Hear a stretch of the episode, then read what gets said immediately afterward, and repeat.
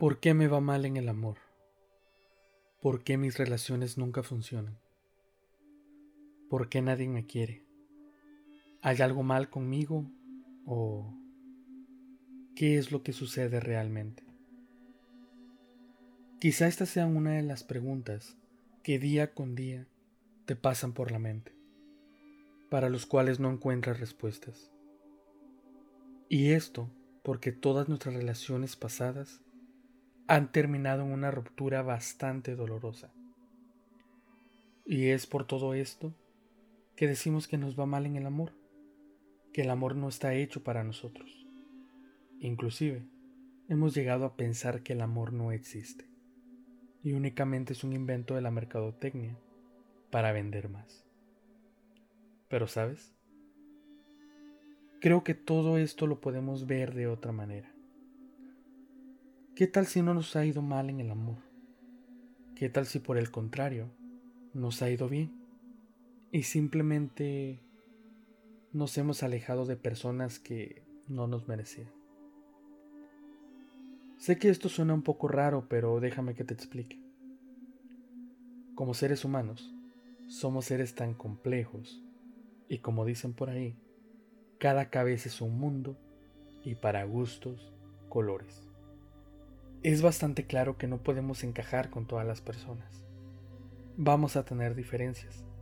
Y son estas mismas diferencias y variables de pensamiento que si no logramos equilibrarlos, nos llevará a una separación en nuestra relación.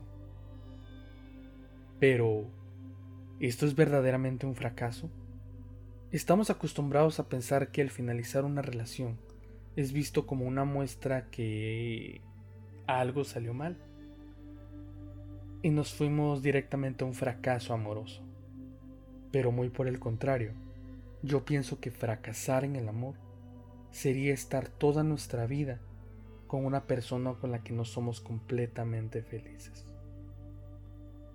Una persona que en lugar de darnos felicidad, únicamente nos lastima día con día, ya sea con sus actitudes o con sus palabras.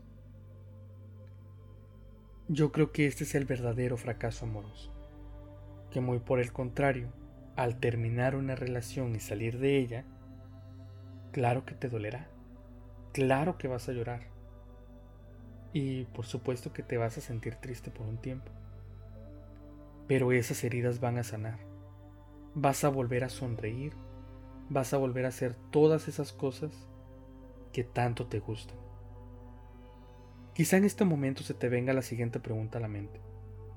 Soy una persona mayor, mi tiempo ya fue, o fueron bastantes años perdidos.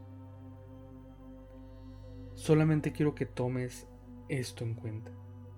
Si hoy estás escuchando esto, si hoy sigues respirando, pero muchísimo más importante, si hoy tu corazón sigue latiendo, estás a tiempo. Aún puedes volver a comenzar. Podemos seguir tomando que el terminar nuestras relaciones amorosas es sinónimo de fracaso.